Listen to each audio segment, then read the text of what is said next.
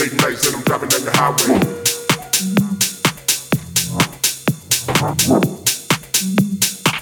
No sleep, baby, every day is Friday.